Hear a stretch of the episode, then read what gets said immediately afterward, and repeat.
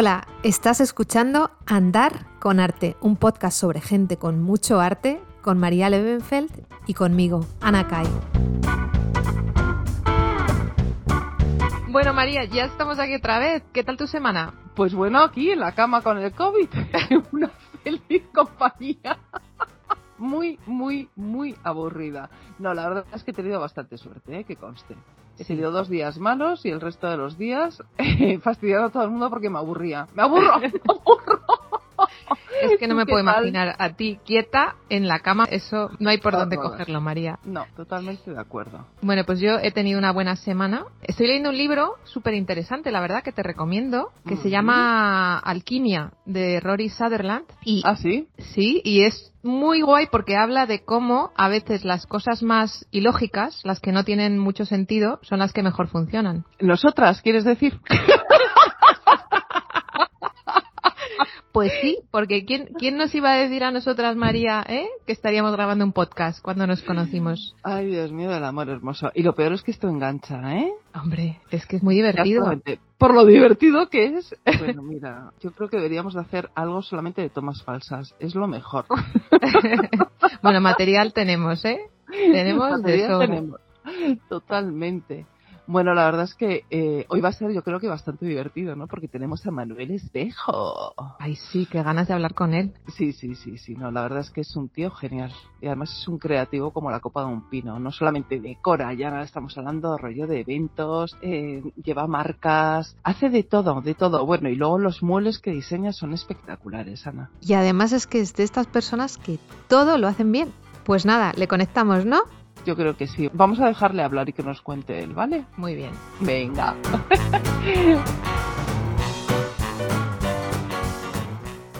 Manuel.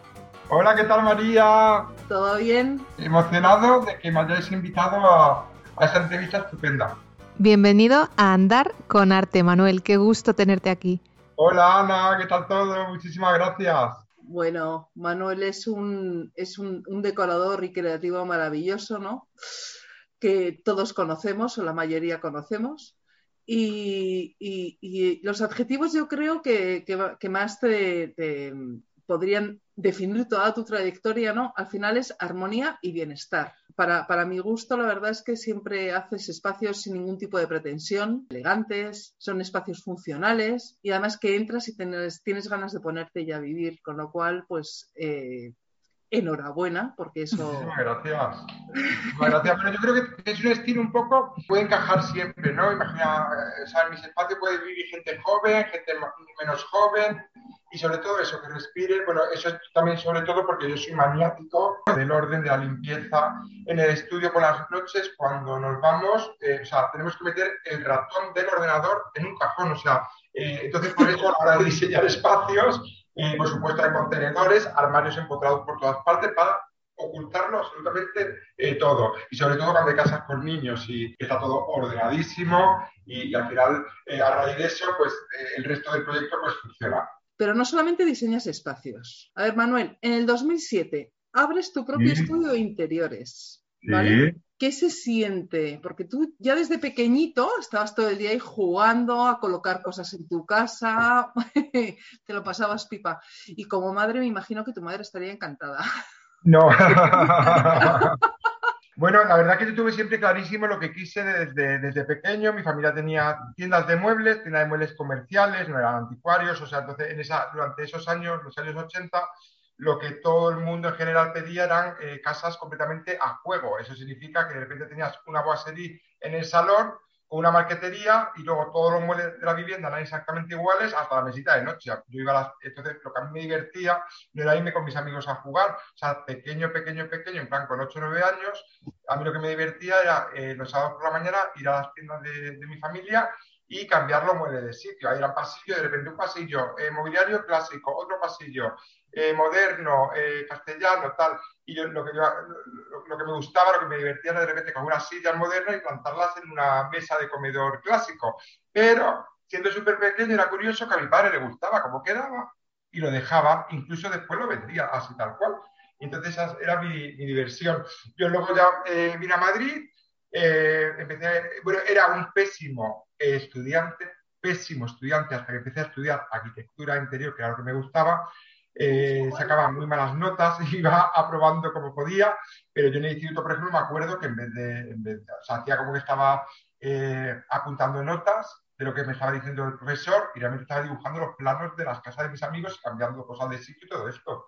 Y entonces, eh, luego eh, vine a Madrid, empecé a, estudiar, a la vez eh, trabajando en práctica para estudio y, luego en 2007, en la crisis, ya empecé a, montar mi propio estudio porque yo durante los años que trabajaba para, para, otras personas, yo trabajé en la mano y casa unos años y luego con Juanjo Taboada, que, que tenía un estudio muy pequeñito porque ya se ha jubilado y fue ahí donde realmente aprendí. En un estudio pequeño que hay que hacer de todo. De repente diseñar, de repente a la obra, de repente administración, lo que sea. Y, apagar fuego continuamente. Yo siempre se lo recomiendo eso a la, gente joven, ¿no? Que está empezando, ¿no? Siempre, aunque por mucha ilusión que tengas a montar tu propio estudio, yo creo que es un error terminar la carrera y empezar eh, con, tu propio estudio. Yo, por lo general, lo que he visto eh, a mi alrededor esos estudios eh, han fracasado, pero al año o a los dos años. Eh, es, muchísimo mejor eh, formarte, o sea, estudiar y luego poner toda esa formación en práctica en un estudio, porque es como si estudiara de repente otras cuatro carreras más.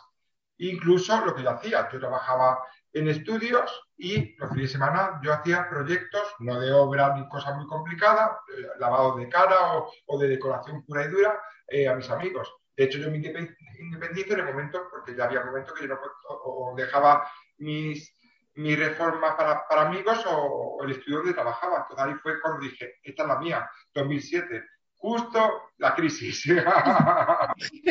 ¡Bingo!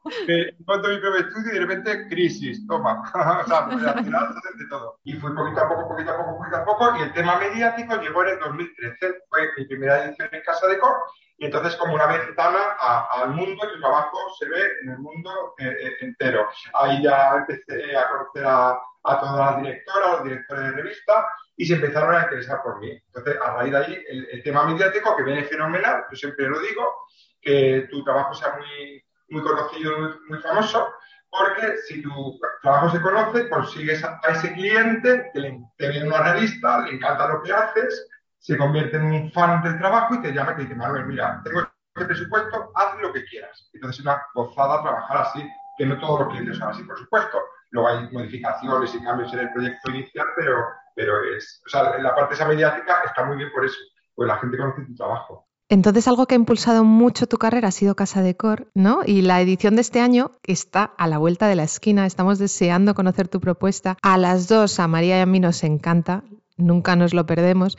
Y de hecho, alguna vez hemos ido juntas y realmente es algo imprescindible en la agenda de Madrid, sobre todo si te gusta el arte y el interiorismo. Y tú ya formas parte de esa familia Casa Decor con ese ambiente tan fantástico que tenéis todos los interioristas. Yo participé una vez como artista y es algo que me llamó muchísimo la atención. Y tú este año celebras además tu décimo año en Casa Decor. Bueno, realmente yo eh, es mi año 10 en Casa Decor y eh, estuve cinco años yendo yo solo es decir, Manuel Espejo interviene en el espacio de Manuel Espejo.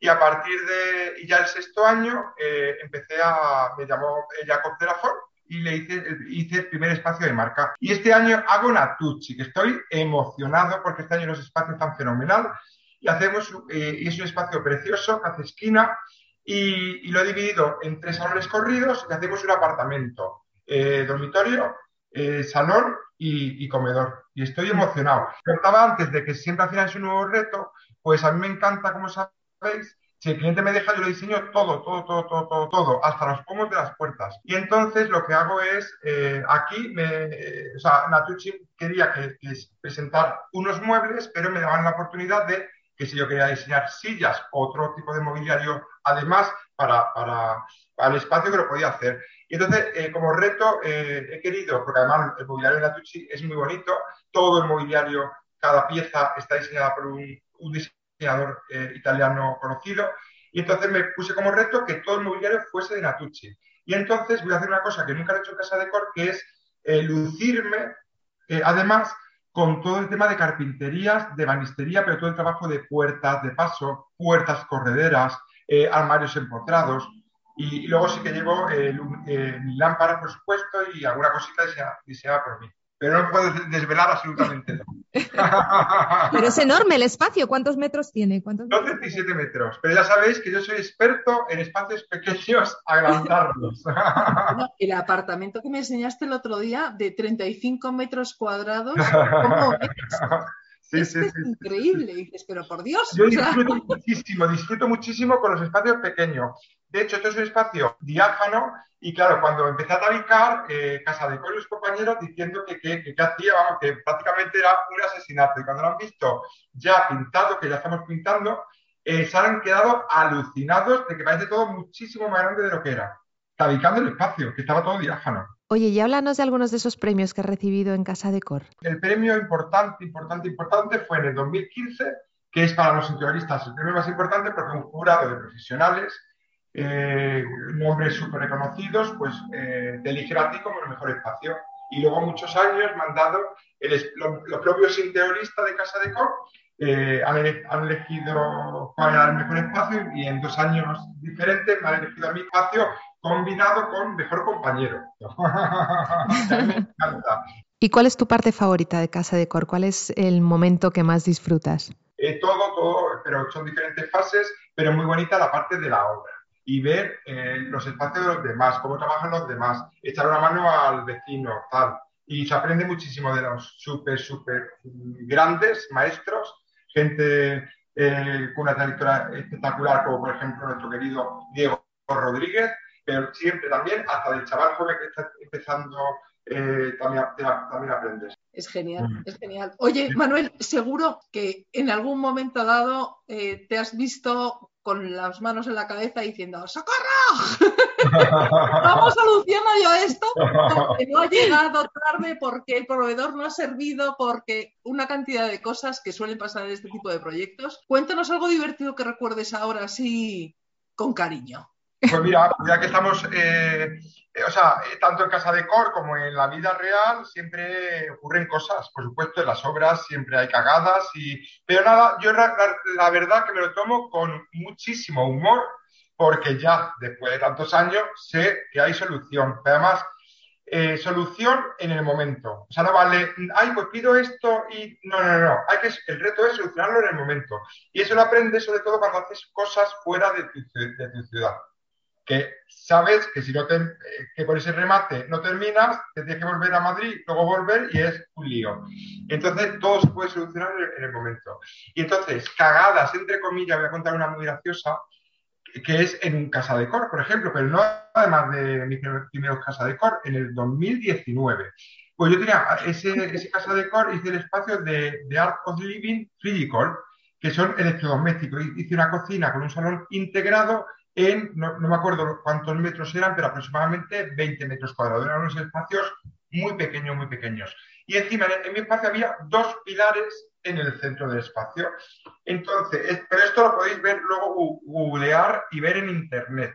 Entonces, yo lo que hice fue una isla eh, en el centro del espacio, una isla junto donde había dos pilares. Entonces, esa isla de cocina eh, yo le hice una U de madera, es decir, dos eh, costados hasta el techo y luego esos dos costados se unían, entonces formando una U y dentro de esa U teníamos eh, la isla. ¿Qué hacíamos con esos costados? Meter ahí dentro los pilares y ya no se veían. De repente, no sé qué pasó, de repente llega el ebanista, no sé si, no me acuerdo si fue mi error de que hice el dibujo mal o que se equivocó el ebanista, pero bueno, hoy en día sí que terminamos los espacios eh, una semana antes de la inauguración para hacer fotos y tal, pero en esa época nada, se inauguraba la siguiente, prácticamente. Y entonces, de repente, la U, desde la U, o sea, desde el techo de la isla hasta el, hasta el techo del espacio, había como 30 centímetros de diferencia. ¿Qué ocurre? Que se veía, se veía la superisla preciosa con la U y encima dos pilares que parecían unos cuernos. Y entonces, nada, eh, te das, como el espacio era tan pequeño, yo digo, yo pensé, no se va a dar cuenta nadie. De hecho, nadie se da cuenta. Pero ya como gracia, yo contando el espacio contaba que había hecho eso a posta para que la gente entendiera eh, por, qué habíamos construido el espacio así y hacer eso. Entonces, que si yo no decía nada no te das cuenta, pero que lo había dejado visto para eh, contar esta película. una, una por ejemplo, que de repente en, en otro casa de core eh, yo tapizaba todas, todas las paredes en un, en un color gris, una piel, una falsa piel de potro gris, y de repente llegó marrón chocolate pues nada, a buscarte la vida, a mover focos de un sitio para otro para intentar que el marrón se convierta en gris. Si es que yo creo que los que nos dedicamos a lo creativo, ¿no? En realidad lo que más nos gusta es buscar soluciones. A mí me encanta cuando se me tuerce un cuadro porque es que disfruto con el reto de sacarlo adelante. Y yo creo que a ti te pasa lo mismo. Lo peor es agobiarse. Es mejor reírte y decir, ¿cómo lo solucionamos? A ti, además de, como ha comentado antes María, más allá de los espacios, te gusta diseñar tus propios muebles, luminarias, cuadros, alfombras. Y todo eso hace además que esos espacios sean todavía más especiales. ¿Qué te, qué te inspira más a la hora de diseñar a ti? ¿Te inspira el arte? ¿Te inspira la moda? ¿Qué es lo que te inspira? Mira, a mí me inspira unas cosas rarísimas. Cuando hablo con, los compañeros, yo veo todas las revistas porque me hace ilusión ver lo que, es, lo que sale mío y lo que sale de los demás. Pues fijaos, muchas veces me inspiro de entre nosotros mismos, de algo que ha hecho otro interiorista, me inspiro y, hago yo esa puerta, mi versión. Intento, por ejemplo, eh, evitar Pinterest y este tipo de cosas, porque me da miedo que luego, luego da igual, porque luego diseñas una, algo nuevo completamente y de repente eh, te das cuenta que eso lo inventó un señor hace 80 años, o sea que, que está todo inventado, pero bueno, luego al final no, no es todo igual pero yo, yo me inspiro, por ejemplo, muchísimo del cine, de las películas americanas. O sea, Nacho, mi, chico, se pone histérico porque estamos viendo series y estoy parando porque de repente hay un fondo y o sea, estoy más pendiente de, la decoración de esa vivienda tal y de, la, de, lo que está ocurriendo. Y de los viajes, yo, por ejemplo, de repente, pues eh, en Casa de Cor 2015 había una librería súper bonita y me inspiré de una, de una obra de un artista que vi en, en Nueva York cosas así Películas eh, clásicas igual, o sea, eh, esas venecianas de madera de las películas americanas, los sofás de las películas clásicas americanas son sofás súper actuales. Entonces, a mí, o sea, me, me, parece la bomba. Eh, Manuel. Sí. Hola. Quería decir antes que además de, de yo creo que yo creo que es que te conozco fenomenal. Iba a decir, además de diseñar espacios, diseñas fiestas. ¡Fiestas! ¿Cómo fue ese momentazo? bueno, ya María la conozco de hace, de hace muchísimo, pero ya el remate final eh, eh, ha sido este último año que ya no hemos hecho eh, hermanos, hermanos directamente. Es que es flipante porque parece que nos conocemos de toda la vida porque somos iguales. o sea, nos va una juerga, eh, lo más grande, pero, pero, o sea, la juerga en el sentido de una buena fiesta, pero además un, reto complicado y complicarte la vida, ¿no? Pues nada, yo a María la conozco hace muchos años, yo sí que María, una de sus aficiones era, de repente, yo me acuerdo, eh, una fiesta que hizo Gancedo hace, hace, muchos años que me pareció la repera. En vez de, camarero contrataron modelos entonces con la, con la, tela de la colección que, se, eh, estrenaba, nos invitaron a todos los interioristas a un cóctel y entonces todos los, los modelos eh, hacían de camarero, pero iban todos vestidos con unas, las chicas con una ropa maravillosa, rollo alta costura, total espectacular, súper exagerado, pero a la vez como súper elegante con, las telas de la colección que se presentaban. Y entonces yo me quedé con la historia, digo, hay que hacer algo, hay que hacer algo.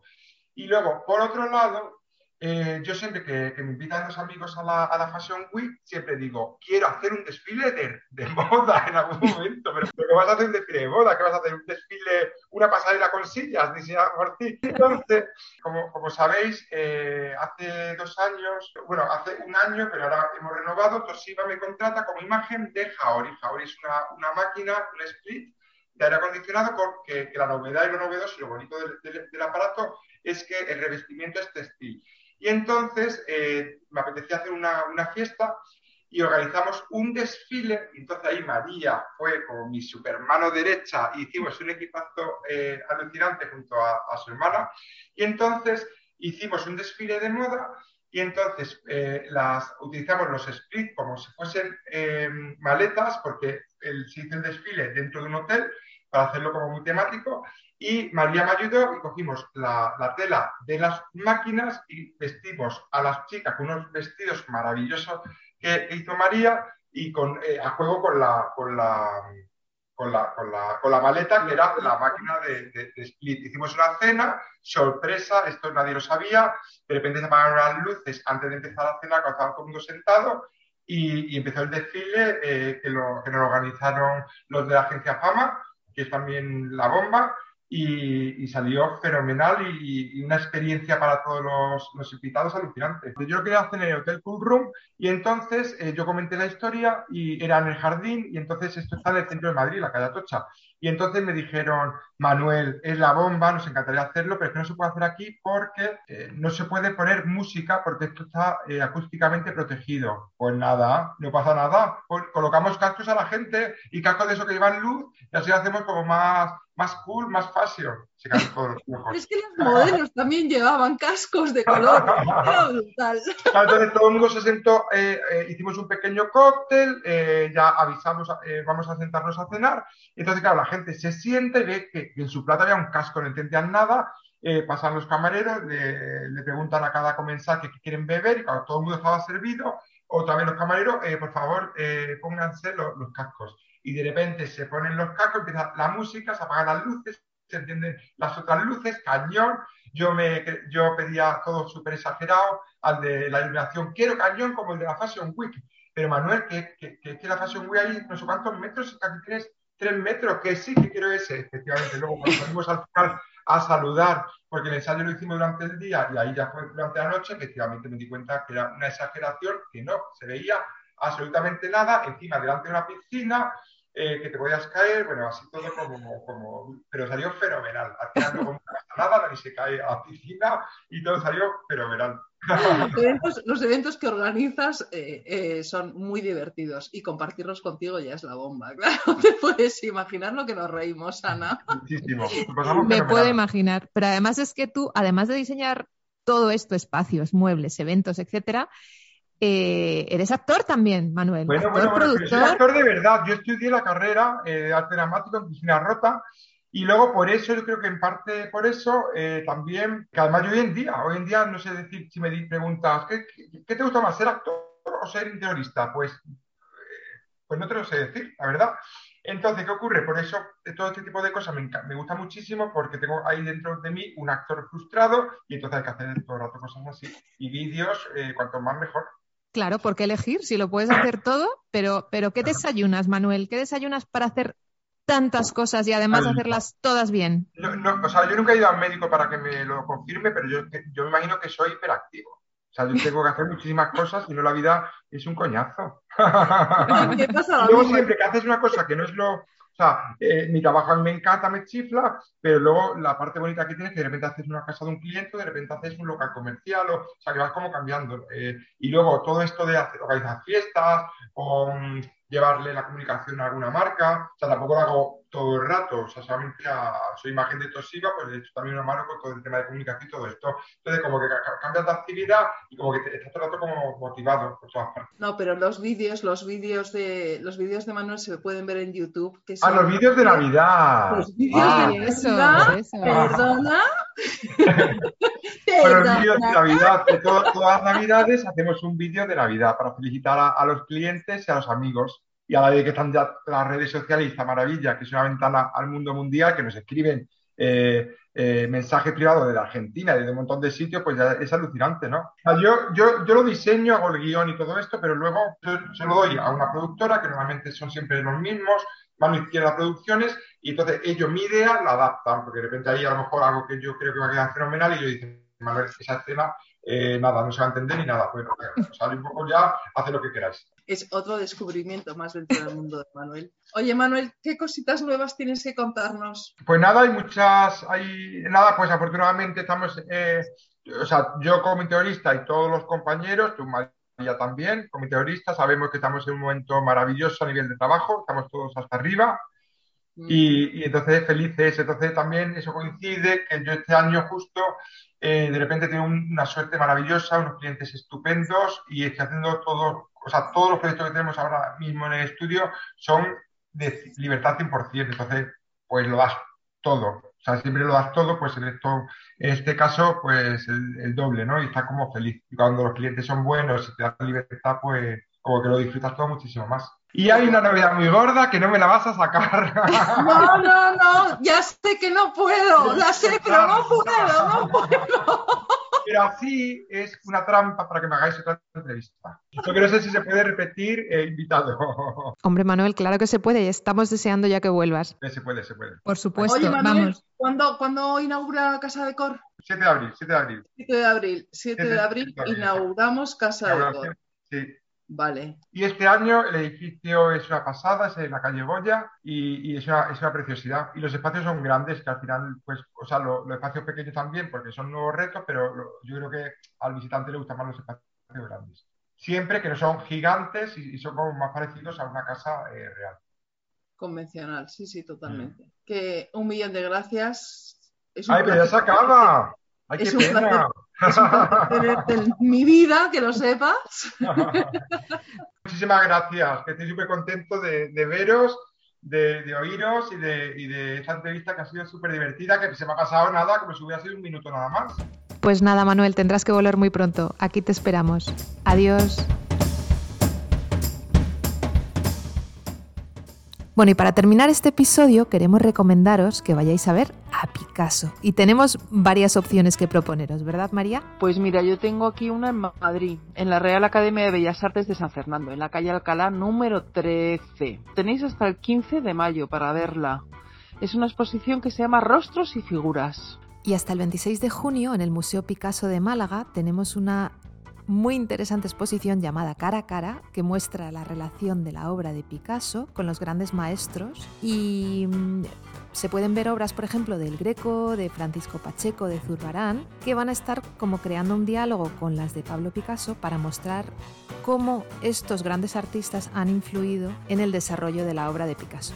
Pues mira, Ana, en Barcelona, en el Museo Picasso de Barcelona, el 5 de abril abren una exposición temporal que se llama Picasso y Proyecto Azul. Y por supuesto les recom- os recomendamos que vayáis a verla en cuanto podáis. Pues tenemos mucho Picasso esta semana, ¿eh? Sí, eso parece, eso parece. Bueno, pues nos despedimos, María, ¿no? ¿Ya está? ¿Ya está? ¿Se acabó? ¿Ya no hay más? ¿Ya no hay más? Pues nada, señores, que encantados de, de que nos hayáis vuelto a escuchar. Esperamos que os riáis mucho, entre otras cosas, y que hayáis aprendido algo sobre Manuel Espejo. A mí me ha encantado su energía, su creatividad y lo increíblemente positivo que es. Bueno, hasta la semana que viene. Cuidaros. Ahí está. ¡Ay, qué nervios! Ahora sí, ahora sí, ahora sí.